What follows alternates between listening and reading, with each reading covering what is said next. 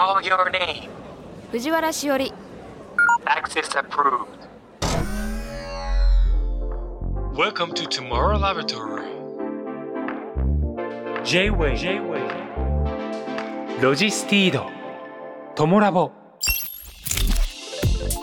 J-WAVE ロジスティード Tomorrow Laboratory 略してトモラボ明るい明日のヒントを研究するラボのチーフ藤原しおりですトモラボは毎回テーマを決めて社会問題をできるだけ噛み砕いて研究していく番組ですここトモラボにはいろいろなニュースや情報が届いていますその中からテーマに沿ったトピックスをピックアップして研究していきますこのポッドキャストを聞いた後皆さんの生活の中で何かヒントになれば嬉しいですロジスティード。トモラボ。This program is brought to you by ロジスティード。今回は2022年7月23日にラジオでオンエアした吉川正宏さんをお迎えして研究したイシュー、新幹線のディレクターズカット版です。時勢などの表現はオンエア当時のままお届けしますのでご了承ください。ダーリンハニー吉川正宏でございます。よろしくお願いいたします。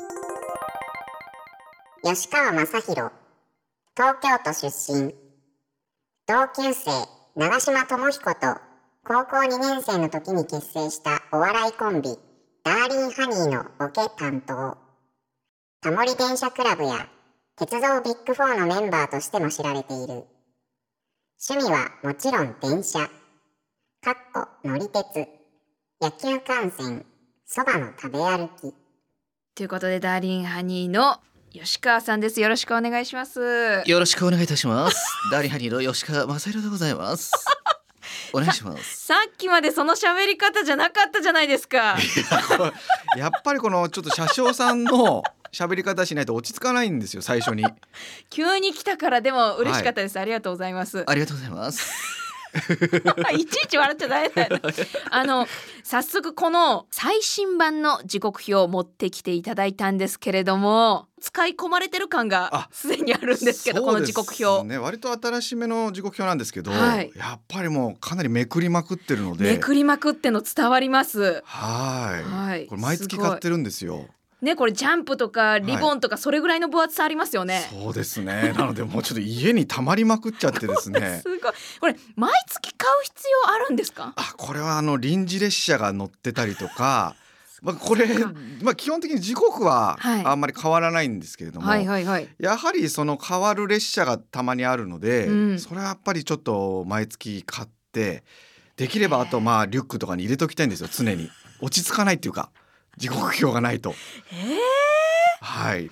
私学生の頃やっぱ岡山の高校生の頃ははい。じ20分に1本ぐらいだったんで在来線が、うんうんうん。あこれに乗れるかなとかは一応紙で見てたのでちょっと懐かしいなとは思うんですけどええ大人になってからはやっぱ見てないですいね。やー楽しいです。あここにこんな駅弁があるんだとか駅弁まで？下に駅弁情報が書いてあったりするんですね。えー、あそうなんだ。そうなんですよ。なのであのーただ時刻を調べるだけじゃなくて本当だ静岡、はい。元祖鯛めし800円とかあ美味書いてる。しいやつ元祖鯛めし美味しいんですよ歴史があって。こんなこと書いてんの？わそうなんですよ。本当だ。めっちゃ書いてる。そうだから結構関東特集とか最初のねページも特集も変わりますし。知らなかった。今日は時刻表で全てじゃあお話ししましょうか。あ危ない危ない危ない。違います違います。あ早速なんですけど、はい。じゃあこのトピックに戻りたいと思います。吉川さんリスナーメンバーの皆さん一緒に聞いてください。はい。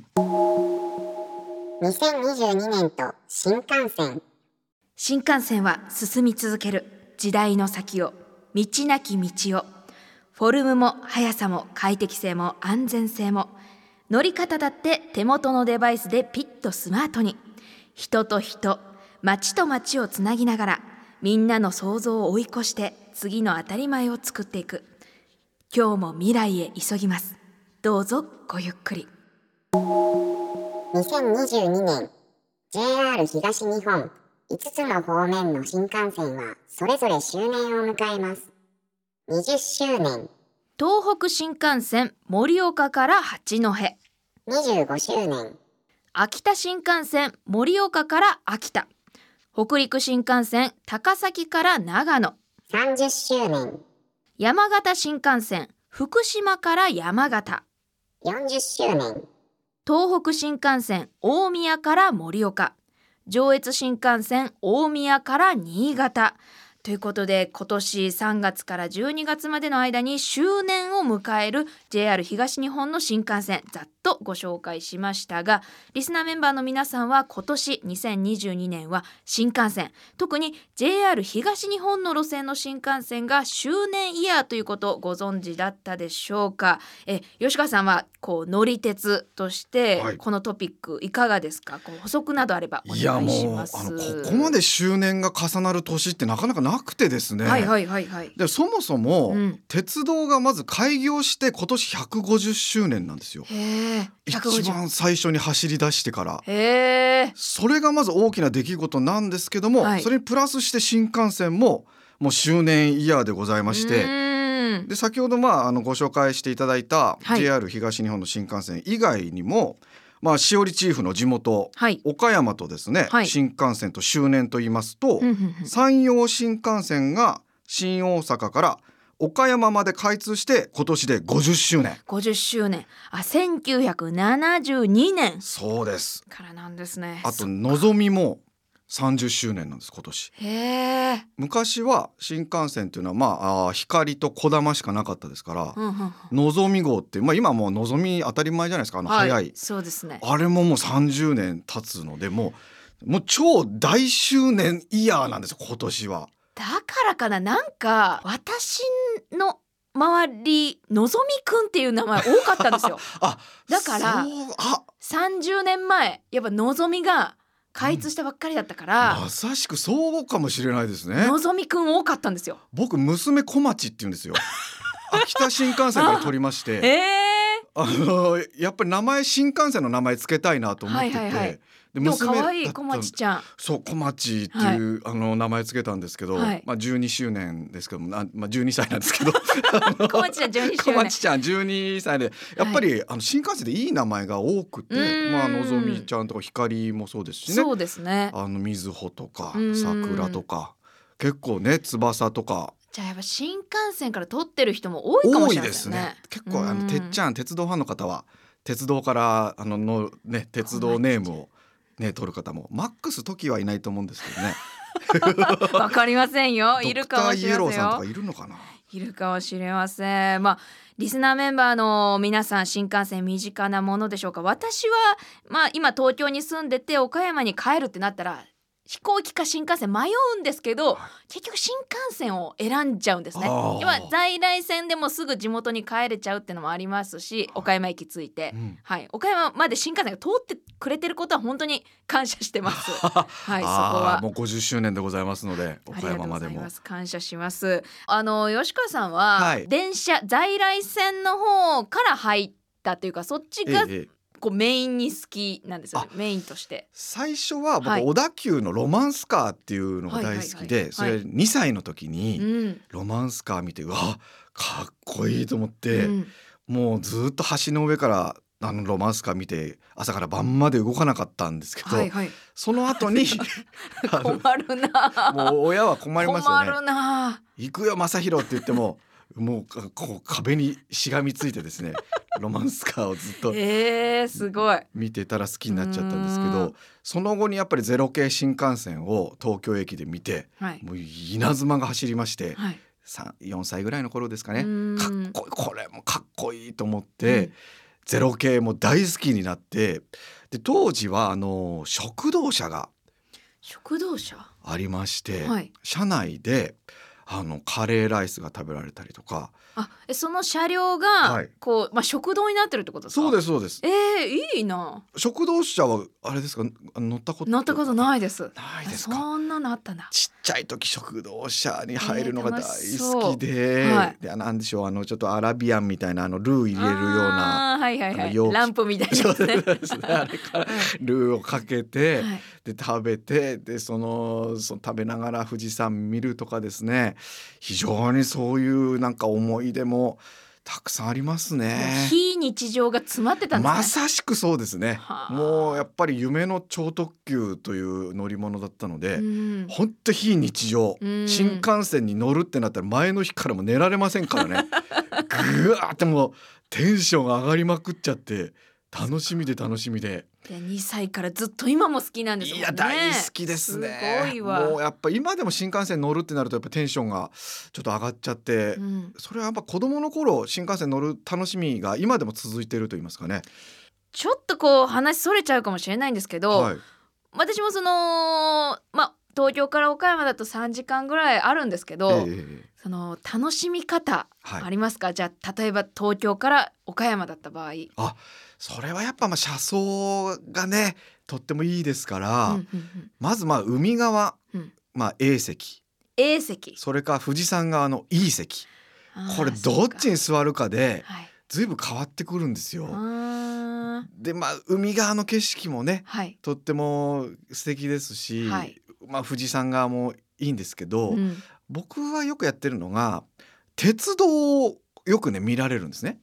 ちらちらと、あの電車がよく並走してたりとか、うん。下にちらっとこう電車が見えたりとかおすすめはですね、はい、えー新富士って駅があるんですけど、新富士、はい、はい、静岡県。静岡県。新富士のちょっと手前にはい、岳南電車っていうですね、はい。ローカル線が走ってるんですけど、うん。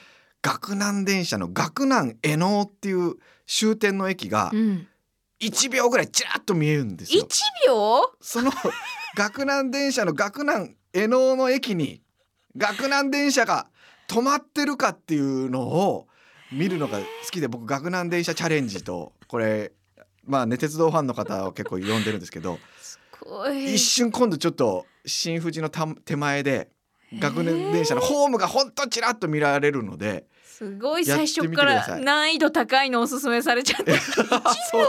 あそうですね。わかりました。でもあじゃあ,、はい。ああのあいいのあります？いいのあります？はい。あの静岡のはい。駅を出ましてね、はい。で安倍川って川が流れてるんですよ、はいはい。その先行くとですあね待ってください。それも今何席に乗ってます？E え A, A です。A, A, はい。海側。今 A ですね。はい。A ってはい富士山基本的に見られないんですよ。A は富士山見られない。あのはい。まあ見らまあ見られるというかあの E が富士山側なので E が富士山側ドーンと見られるのは E 側なんですけど、はい、A 側って海側ですから、うんうんでもちょっとだけ、うん。まあちょっと行くとカーブをしてまして、うん。その A 側からもまあ20秒ぐらいはい。運が良ければ富士山が見られる区間があるんですよ。えちょうどあのもう条件が合えば天気の状況とかですね、ー。うん。あの晴れてないと見られないのでその、えー A から見るうん。富士山っていうのはもう見られたらラッラッキー。へえすごいこれはちょっとぜひチャレンジしてみてくこださい。れ聞かないと分かってなかったな絶対。そうですね、はい、ちょっとその二つ覚えときます。次帰るときぜひぜひ。チャレンジしてみます。あマりがとうございますぎてすみません。い。ありがとうございます。はい J-WAVE ともラボ今夜は新幹線から明るい明日のヒントを研究しましょう。続いてのキーワードはこちら。新幹線の定義と歴史従来の幹線鉄道に対する新しい幹線鉄道である新幹線。所轄官庁が国土交通省の法律。全国新幹線鉄道整備法ではその主たる区間を列車が時速 200km 以上の速度で走行できる幹線鉄道と定義。なので、えー路線の多くの区間で時速 200km 以上で走行していればある区間で 200km 未満だとしても新幹線とされるとのことです。ちょっとわ知りませんでしたっていう感じなんですけどこれは吉川さんどうですかこれ？はい、まああの速度なんですよね、はいこの新幹線の定義とういうのは。ん。みたいなんですね。そうなんですそうなんです。なのでまあ200キロ以上出せればまあ新幹線と、うん。えーいうことになるわけなんですけども、はい。まあ今ですね新幹線という名前がついているのは現在9路線ありまして、はい。北海道新幹線、うん。はいこれ新函館北斗の方ですね。うんで東北新幹線、うん。新青森、あと上越新幹線、うん。新潟方面ですね。聞きますね。はい、で北陸新幹線。うん。これも金沢の方まで行ってます。で山形新幹線、うん。秋田新幹線、うん。で東海道新幹線、山陽新幹線、で、えー九州新幹線はい。これはまあ鹿児島中央の方までね、行っておりますけれども、えーこの中ではい。山形新幹線と秋田新幹線こちらはですねはい。もともとは在来線の線路をうん。広げて新幹線にしたというこれミニ新幹線と呼ばれるはあ、はこれ路線なんですよ。あ。はあ。で速度もまあ120キロ130キロぐらいしか出ないので、この、まあ、ミニ新幹線区間はあー厳密に言うと新幹線じゃないあ、そうなんですね。200キロ出ませんので新幹線ついてるけど。ただまああのー手前でちょっと速いところもあるので時刻表とかにももちろんねあの山形新幹線秋田新幹線って書いてありますけども、まあ、速度で言いますとミニ新幹線まあ在来線を走る新幹線ということで、えーそこはまあ非常に複雑なはあ。ところなんですけどもね。ちょっともうこの速い速度ばっかり聞きすぎて、はいはい。もうちょっと変なな麻痺しちゃってるんですけどええええ。なんかエクスプレスとかあるじゃないですか特急はいはい。エクスプレス、あれは時速何キロぐらいなんですか、普通のあ新幹線あの以外ので特急ですよね。あそうそう特急はまあ120キロとか120キロぐらい。130キロとかぐらいですかね。なるほどなるほど。なのでやっぱりもう200キロ以上まあ一番倍ぐらいで速いそうですね。速いとうん。まあいまあ最高速度320キロすごいななのであはい、まああのスピードはやっぱり新幹線の特徴ですよね。で英語で言うと、はい。もうこれ英語で言ってこれ新幹線っていうのは新幹線は新幹線なんですよ。でもなんかアナウンスで確かになんか新幹線みたいなこと言ってますよね。あ言ってないっけ？あの東海道新幹線とか言言ってまますすけど、よねえあの英語ではい。アナウンスする時はですね、はい。例えばあののぞみ Super Express。あそっちか。そうですね。あそのっちか。 Super Express。Su per Express って言ってる。はいで、えー特急は Limited Expressなので、まあ、特急のさらに上超特急っていう意味でスーパーエクスプレスと、まあ、アナウンスする時は言いますけれども新幹線というのはまあ英語でこう、まあ、あの皆さんに例えば外国の方とお話しする時も新幹線は新幹線。新幹線であの 伝わる場合もあるみたいですね。そっかそっか、はい。なるほど。あそしてですね続いて新幹線の歴史とても駆け足ですがちょっと紐解いてみたいと思います、はい、えー皆さんご存知のように日本での鉄道の始まりは1872年。うん。平平均時速32キロ。ノンストップで53分かけて新橋から横浜の間を走りました、はい。太平洋戦争前の1939年当時の鉄道省が最高時速160キロで東京から下関を9時間で結ぶ弾丸列車と呼ばれる高速列車の運行を計画。用地の買収一部トンネルの建設が進められましたが戦争の影響で計画は断念されました。え戦後経済が急速に発展特に東海道本線の人と物資の輸送力強化のため戦前に買収済みのルートや着工していたトンネルを活用し東海道新幹線が具体化し始めます。はい。1964年10月10日に東京オリンピックが開催される直前10月1日に東海道新幹線東京から新大阪間が開業。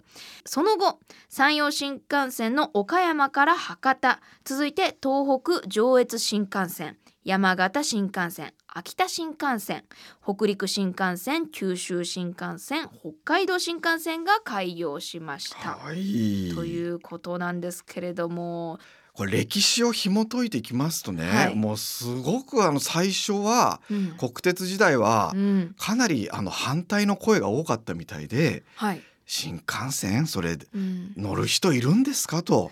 でものすごいお金がかかるわけですよね。そうですよね。なのでうん。これいらないんじゃないのっていうのも国鉄内部からも結構反対の声があったそうなんですけども、うん。そこはですねそごう真二さんという、はい。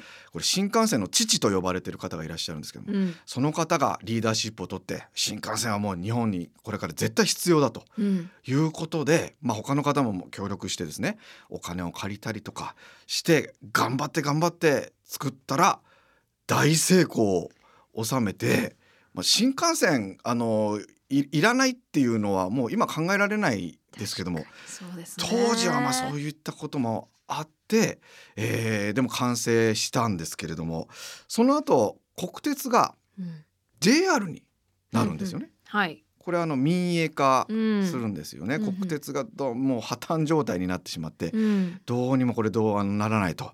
そういうことで、まあ、JR になるわけなんですけどこの新幹線自体は民営化した時にですね、えー新幹線鉄道保有機構とはい。いうところが、うんまあ、運営をしておりますし、うん。えーでその新幹線を使用することによって貸付料というのを、うんえーまあ、JR が払っていた。歴史が。があります。はあただその後に、えーまあいろいろこうまあ、株式を上場するとかまあいろいろ、えーあるので、えー JR に、えーまあ、譲りましょうということで現在の形、まあ、JR 東日本 JR 東海 JR 西日本に新幹線が、えーまあ、譲られたとうん。いう、まあ、歴史もあったりしまして非常にまあそこら辺は、えー複雑なところなんですけれどもね。はいなのでまあ新幹線ができると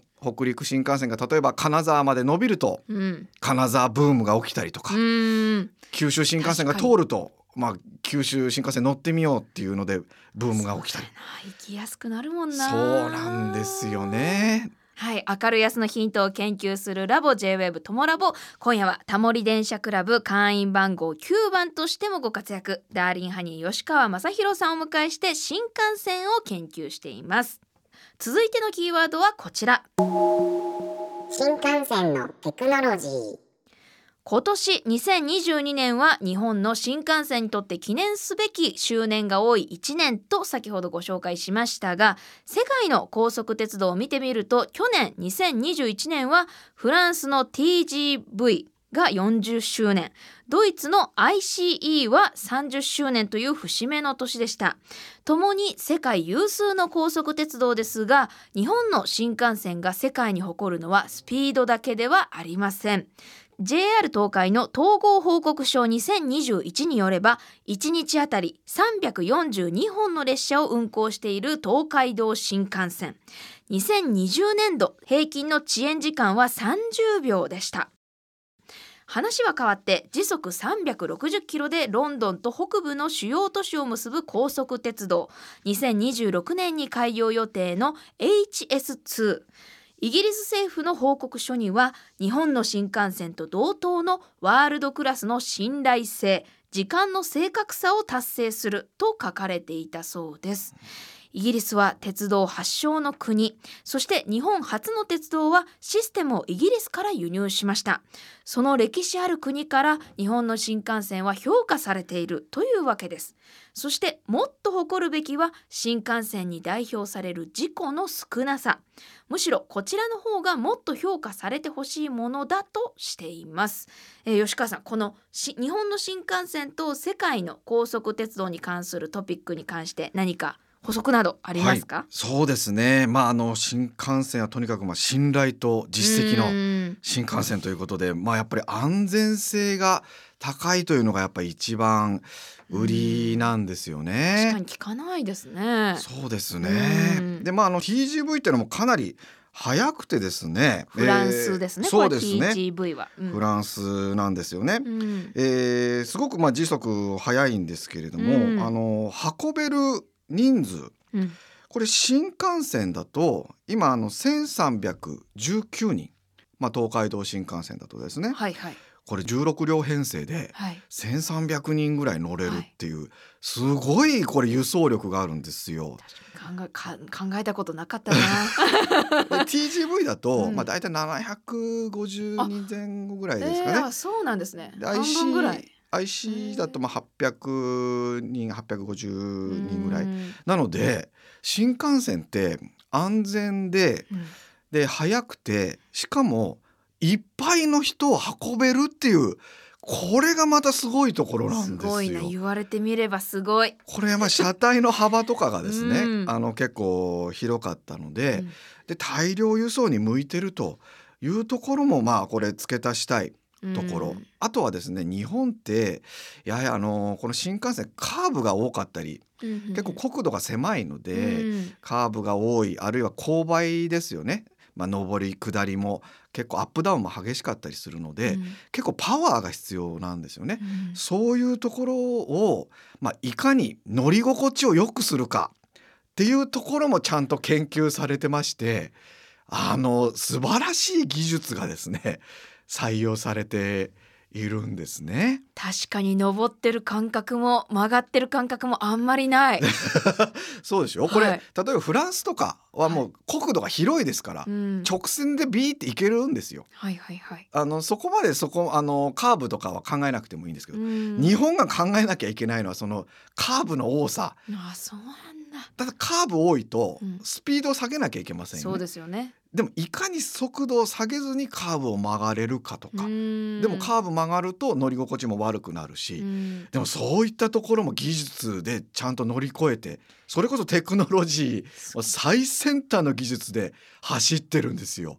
結構相当な道をかなりスムーズに走ってるぞってことなんですよね。すごいことなんですよね。で事故もないし時間は遅れないし、そうもうねすごいことしてんだぞと。すごいですよね。そっか。これをななのでまあ世界にこれからまあ輸出していきたいと、はい。まあ、日本はまあ計画してましてね。そうですよね。ええまあアメリカとかこうインドとかもこの新幹線のシステムをまああのーちょっと興味を持ってるなんて話もありますし、うん。あとは台湾。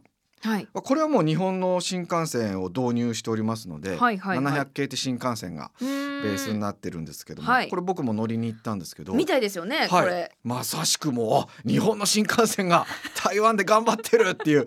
もう僕涙が出そうになりましてね。あのこれはちょっと世界にもっと広まっていけばいいのになとかうね思ったりもしますよね。そうですね。あとはまあ日本はそれだけこうあの速く走るとうん。騒音の問題があるんですよ。そっか。はい、家が近いじゃないですか。うん日本ってやっぱりこう狭いので、うんこう家の近くを走ったりするので速度をどんどん上げていくと騒音が上がってしまう、うんそこで、うんそこでもちゃんとこうパンタグラフの形をうん変えてみたりとか、うんあの例えばそれはフクロウからヒントを得て知らなかったわ。フクロウってすごく音が静かにあの 飛んでるそうなんそれですよね。もそれさえも知らなかったですね。鳥の中でもフクロウがフ。クロウが。そういったそのフクロウの、えーまあある意味羽の技術うんそういったところをパンタグラフに取り入れて騒音を減らしてるとかあとあの新幹線って鼻長いじゃないですか長いイメージあります。ありますよね、はい。あれってやっぱ空気抵抗を減らすために、まあトンネルに入った時にものすごいこうちょっとこう抵抗があるのではいはいはい。そこで騒音が出たりしてしまうので鼻を伸ばしてうん。なるべく空気抵抗を照らすあ減らすような形にあそこにもテクノロジーのもう技術がですね詰まって詰まってあの形になってるわけですよね。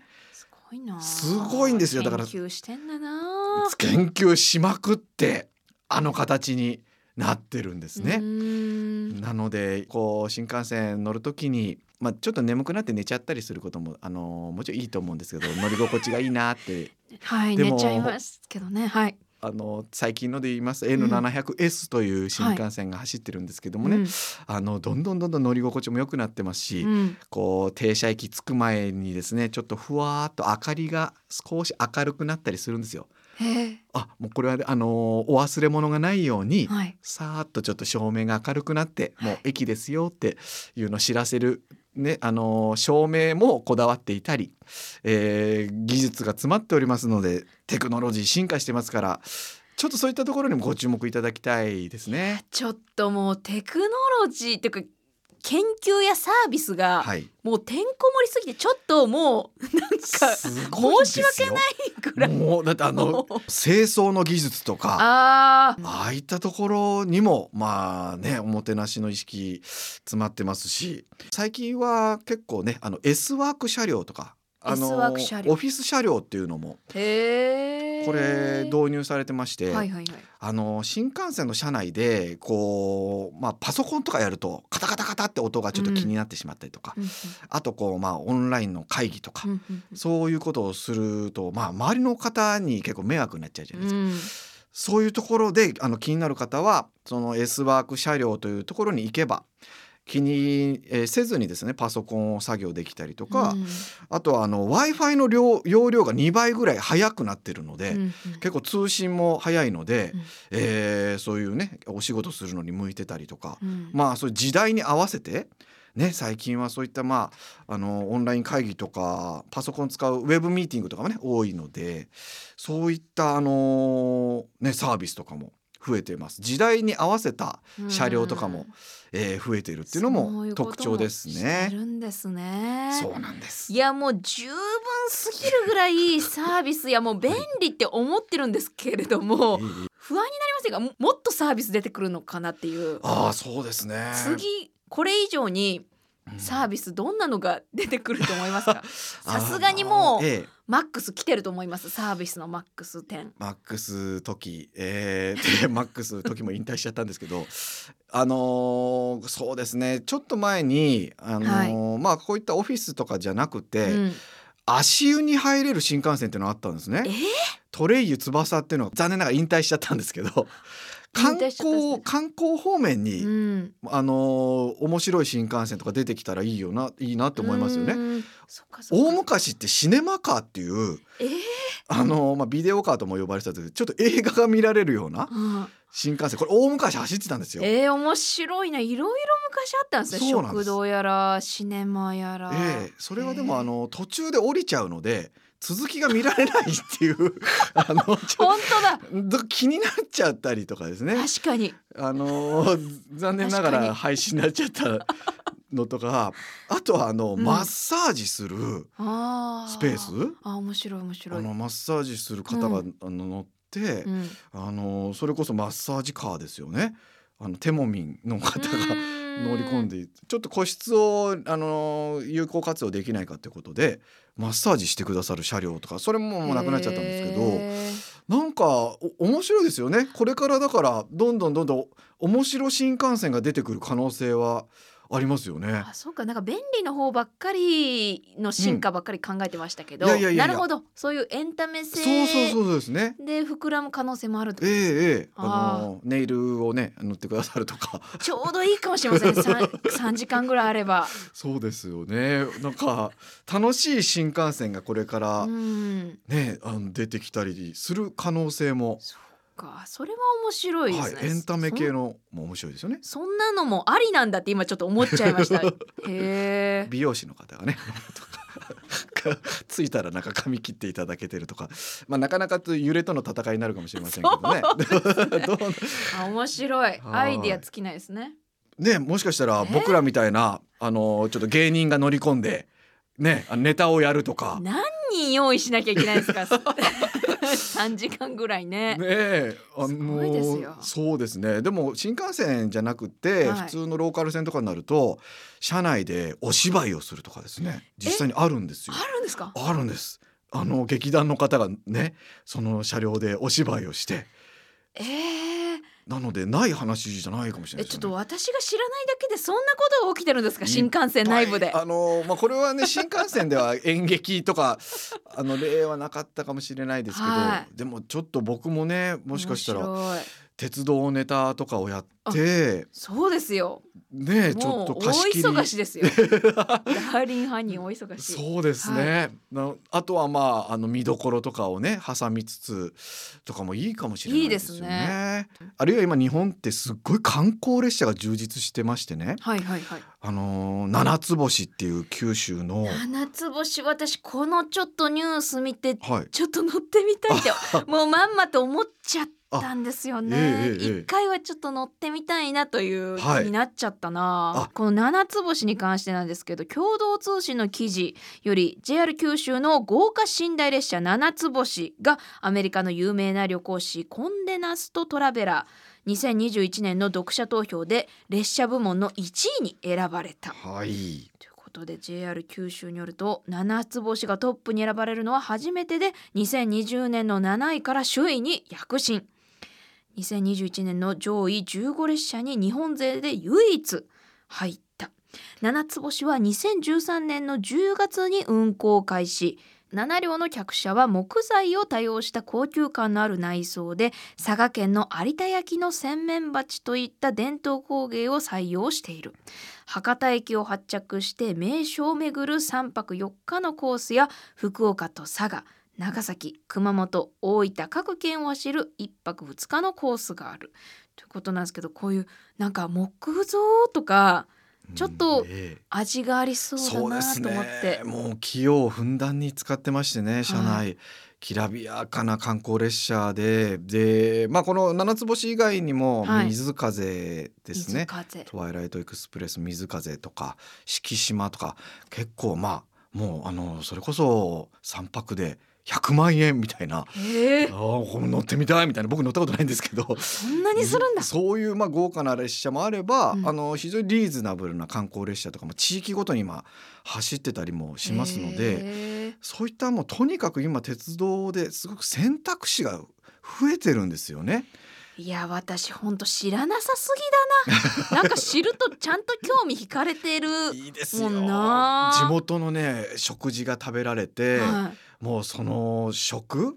でちょっといい景色のところでは減速して速度を緩めてくれたり止まっていただけたり、い。えでー、景色を見ながら地元のお食事を食べてみたいな。あ本当に観光に特化ね。そうなんですよ。素敵な観光列車がもう出まくってますのでそことちょっと新幹線を組み合わせるとか、まあ、今後ね、まあ、リニアができたら、まあ、ピャーッとそこまで現地の近くまで行って観光列車を楽しむとか、うん。まあいろんな旅の形態形がもうどんどんどんどん今増えてきてますのでこれがもう本当に日本って鉄道大国ですから外国の方からもそれは評価されてねあの嬉しいですし、うんまあ、これからねお客さん戻ってきたりしたらばまたそういったあの観光列車とか新幹線とかにも乗るお客様増えてくると思いますので。うん私たち鉄道会社としましてですねあの非常にお客様に、えー期待をあすいません。ちょっと。今ちょっと鉄道会社側の 鉄道もう鉄道会社側の人間として私もなんか聞き入っちゃってましたね。芸人です僕。そうですね。続いてはこんなトピックから研究していきたいと思います。世界初超電導方式を採用。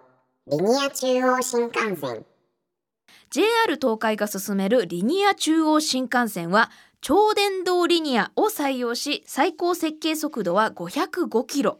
2027年に品川から名古屋までをおよそ40分で結ぶ予定です。山梨静岡長野の南アルプスのルートを通り全長 289km の86%ほどがトンネル。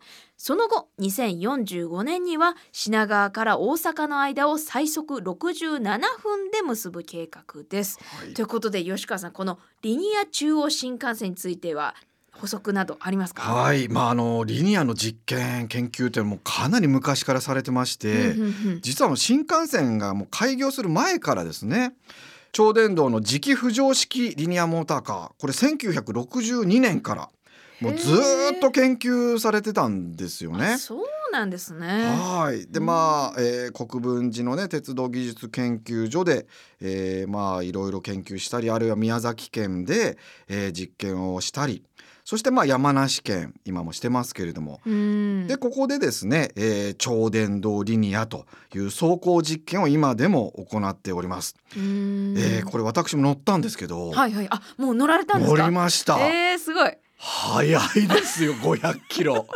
ちょっとあのどええどうなんですか？窓から見た景色とかどんな、もうもう一瞬です。もうピャピャーです。あのまあトンネルが多いのあそっで。かそっかトンネルですもんね。基本まああのかなりトンネル部分は多いんですけども一瞬外に出てですね、はい。まあ、実験の駅とかもね見られるんですけども。はい。シャッもうピャッもうピャーですねこの感感覚としては、は乗ってる感覚としては、ええ新幹線と似てるんですか？あ。それとも別の乗り物に乗ってる感じ？そうですね。あの新幹線とはい。ちょっと飛行機足したようななんて言うんでしょうね。あはあの新幹線は新幹線なんですよね。でもやっぱりこう浮いてる感じも少しああるので最初はこう車輪で走るんですけど、そこから車輪が引っ込んで浮くんですね。そこであなんかなんかちょっと浮いたかもみたいな。えーでもまあ乗り心地もねあのかなりよくって、い、はいやこれはあのこれから実用化がねなるとあは早くていいなと。ただ残念なのが、はいはいはいやっぱトンネルが多いので、うんそう景色がですねそこまでは、えーね楽しめないなっていうのがちょっとうん残念ではあるんですけど早いですねとにかく。やっぱそうなんですねでなんか乗り心地も聞くとちょっとやっぱ体験してみたい気持ちもありますね。こうなんか怖いというか不思議だけどええちょっと興味本位でやっぱの乗ってみたいな。そうですね。でも今まさに工事が進んでましてね、はい。あの品川駅、えーまあ、あるいは名古屋駅名古屋駅とかですね。で品川は結構深いんですよねホームが。うんうん。40メートルぐらい深いので、はい。東海道新幹線の真下にホームができるんですよ。うんうんなので少しちょっとお乗り換えの時間もかかるかももしれませんよね。んでまあ名古屋の駅も少し、まあ、今から作ると深めになるので、うんだいたい30メートルぐらいですか。なのでちょっとこうエスカレーターとかエレベーター使って、まあ、乗り継ぎにはお時間が少しかかるかなというところもうんうんありますね。まあまだまだこのできても改善する余地もたくさんあるっていうことですかね。うんそうですね。でまああのーリニアがそもそも、まあ、なんで作られることになったかと言いますとね、はい、そうですよね。あのまあこれ普通に新幹線が走ってるじゃないですか、うん東海道新幹線ってう。んでリニアが止まるのはあー、まあ、品川と、まあ、あと神奈川山梨長野岐阜にも駅ができるんですけど、あと名古屋うんで、まあ、もっと行くと新大阪とかの方なんですけどね、あのー今の新幹線がもし、まあ、地震とかで、うん。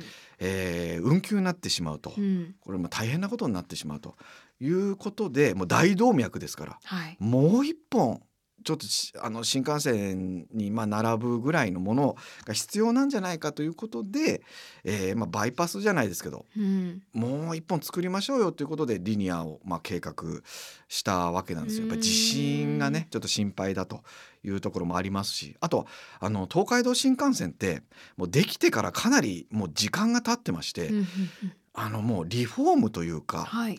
えーかなりちょっと時間をかけて少しリフォームするとなると、まあ、止めるわけにもいかないしどうしようかなっていうところでやっぱもう一本必要だよねってことで作り始めた。あるいはあの海外への PR ですよね。やはり日本日本にはこういうあのリニアの新幹線がありますよっていう、あのね乗り物大国としてまたそのリニア新幹線も海外に輸出したいみたいな気持ちもあるのかなというところでリニアがあ注目されて、まあ、作られようとしている。わけなんですよ。うん。これがまああの今ねもろもろちょっとこう静岡県でうん。少しこう湧き水の問題とかですね、まあ、大井川という川の川の水が減ってしまうんじゃないかっていうところで、うんうん。ちょっと工事が少し、えーまあどうなんだといういろんなやっぱりトンネルを掘るっていうことは、えー少し自然を破壊してしまうことでは、あもありますしそういった問題も少しあったりもするんですけれども、うん。あーまあ2027年にこれはできるのかどうかっていうのもちょっとまだわからないっていうところなんですけれどもうん。ね正直言いますと。まあ、やっぱり新幹線とかリニアに限らずですけど、はい。何かこの新しいことをやるぞっていう時には、まあ、すごく輝かしいはい、ことなんですけどやはりそれに伴ってまあ大変な部分というか、はい反対しなきゃいけないことも問題も出てきたりとかしますよねどうしてもね。そうなんですよね。まあ、それはもう見過ごせないというか、うんなんかまあ放っておくわけにいかないからこれがまあ葛藤するどん何に関しても多分まあ戦いになっちゃうとこなんだと思うんですけれども、はい、うん。光と影がありましてね。そうですよね。新幹線が開通すると、うん。並行在来線という、ん。まあ新幹線に並行している今走っている鉄道がですね、はい。JR から軽分離されるんですよ。うんうん。そうなると今まで走ってた特急がなくなってしまったりとかその、まあ、運賃が上がってしまったりとか、うん。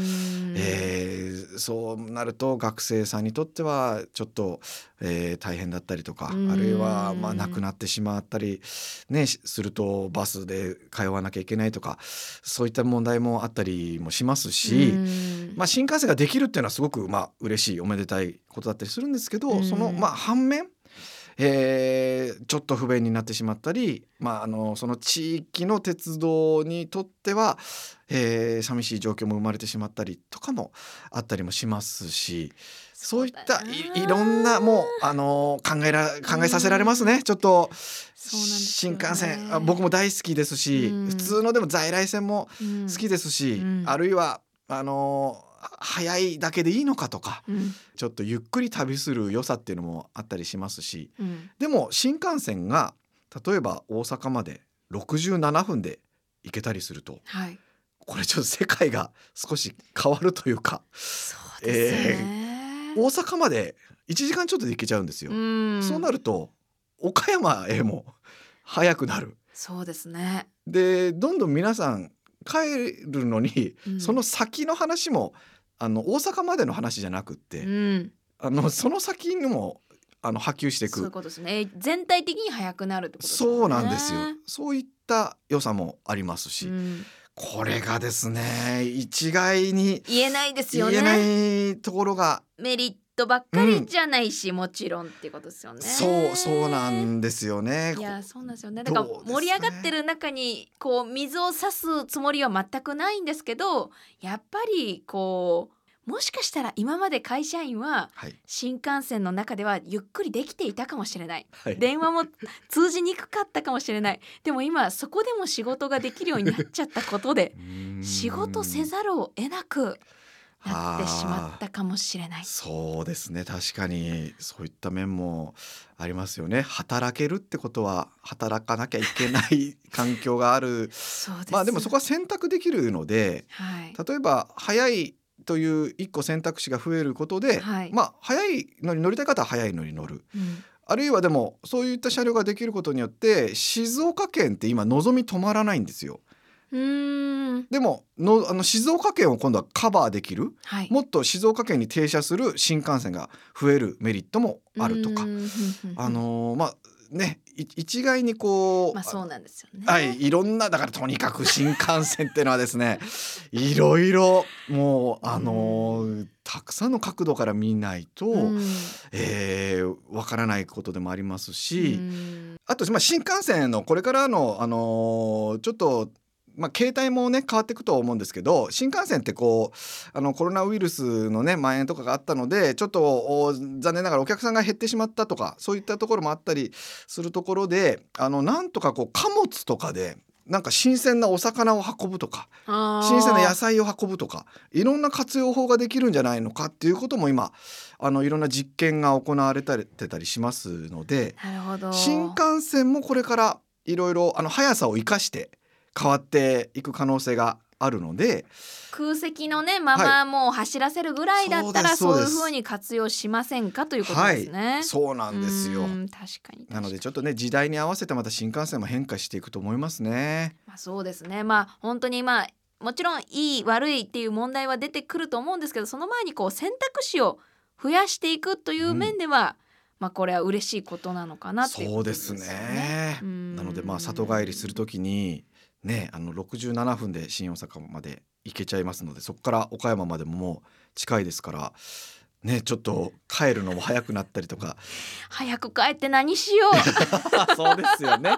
確かにね。まあでもね、の私もすごいゆっくり帰るのも結構道中を楽しみたいタイプではあるのでもちろんその早く行きたい方も絶対おられると思うので、ええどっちがいい悪いではないんですけど、はい、結構移動っていうものが好きなの好きでですね僕も好きですわかります。なんかいろいろはかどっちゃう。ああそうですよね本読。むにしてもな何ね頭でただぼーっとするにも何するにもやっぱ はかどっちゃうのなんでですかねあれ新幹線乗ってる時間って。だからこう乗り物に乗って移動してるっていう時間が好きだからこそ、うん別にこの遅いまま遅いって言ってもまあ十分早いんですけど 今でえも私は楽しめてますよとは思ってますね。ああ、はいそうですね。それはあうんのまあお客様のそれぞれのやっぱり考えでゆっくり行きたい方は、あのね小玉に乗ってわざわざね時間かけて行く方もいらっしゃいますし、うんそのまあ皆さんのねお好みに合わせてうんね乗れるっていうのが、えーまあその選択肢が増えるっていうこれから流れになっていきますね。うんそうですね。はい。